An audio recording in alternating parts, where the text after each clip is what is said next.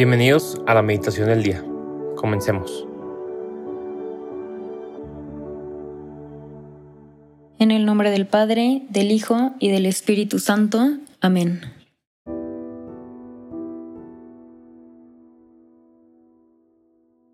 Ven Espíritu Santo, llena los corazones de tus fieles y enciende en ellos el fuego de tu amor.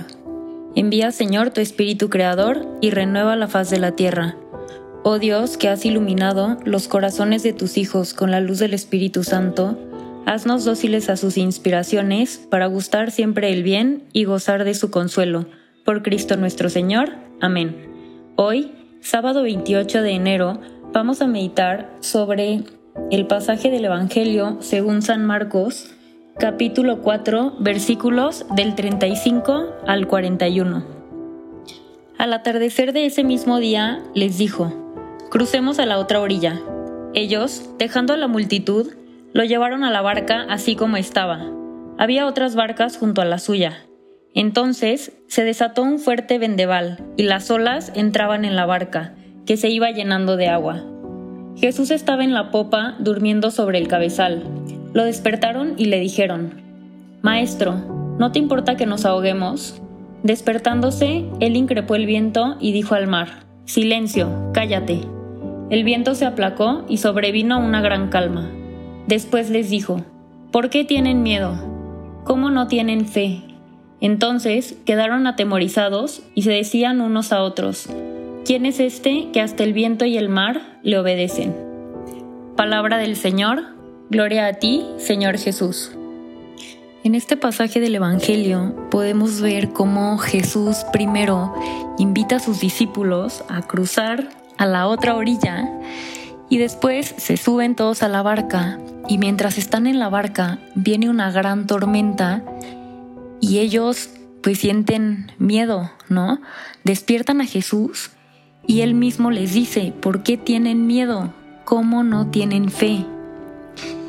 En ocasiones, fácilmente perdemos la fe cuando estamos bajo una tormenta y hoy me gustaría invitarte a, reflexionar en cuál es esa a lo mejor pequeña o gran tormenta por la que hoy estás pasando y que Dios está permitiendo para llevarte a esa otra orilla que seguramente va a ser un lugar en el que vas a ser mucho más feliz, en el que te vas a sentir mucho más libre.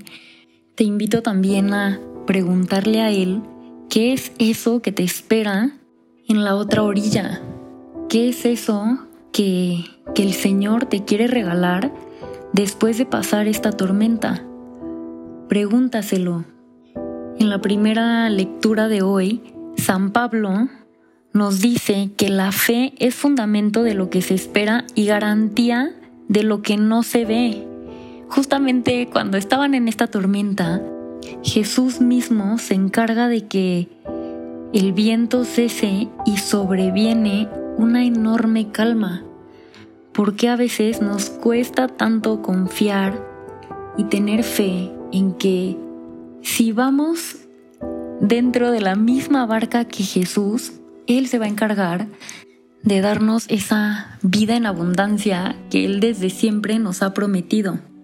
Creo que el miedo muchas veces viene de no querer soltar el control y las riendas de nuestra vida para que Cristo mismo las tome y que pueda ser Él quien nos vaya moldeando, que pueda ser Él quien vaya escribiendo en esas líneas en blanco de nuestra vida para que poco a poco pueda ir transformando nuestro corazón y pueda ayudarnos a soltar esas cadenas, ese egoísmo que, que no nos permite amar más, esa avaricia, esa envidia, esa lujuria, ese orgullo, esa vanidad, esa soberbia.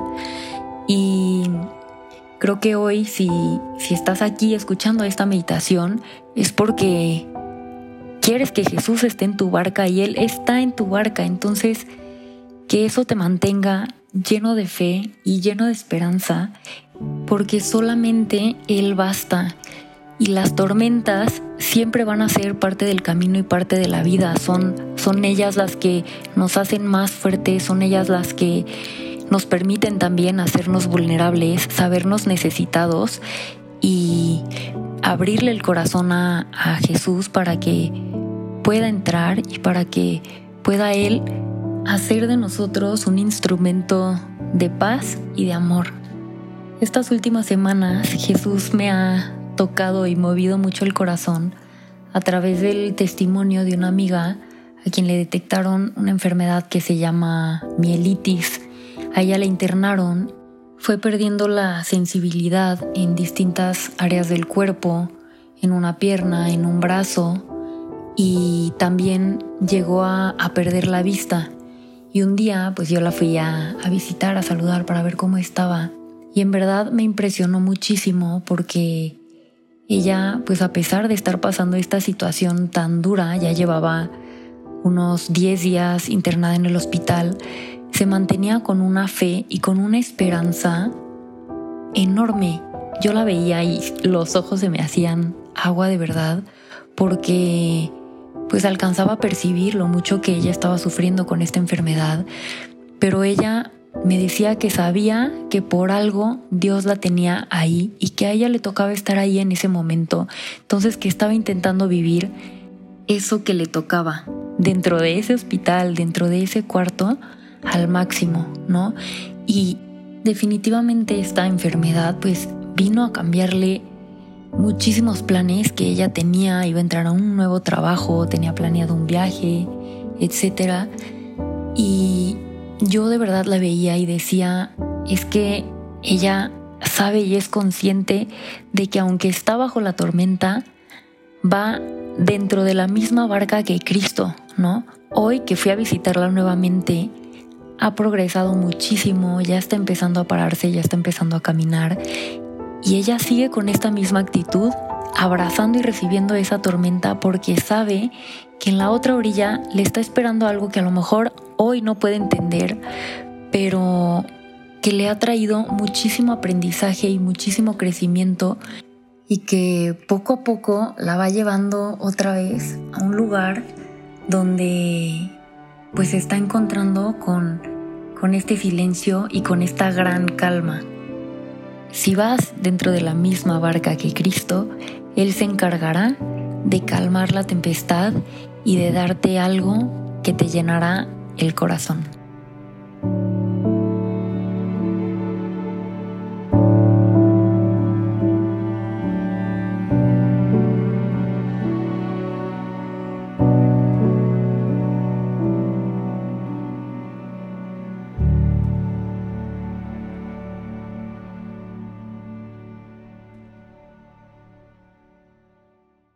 Te damos gracias, Señor, por todos tus beneficios, a ti que vives y reinas por los siglos de los siglos. Amén. Cristo Rey nuestro, venga tu reino. María, Reina de los Apóstoles, enséñanos a orar. En el nombre del Padre, del Hijo y del Espíritu Santo. Amén.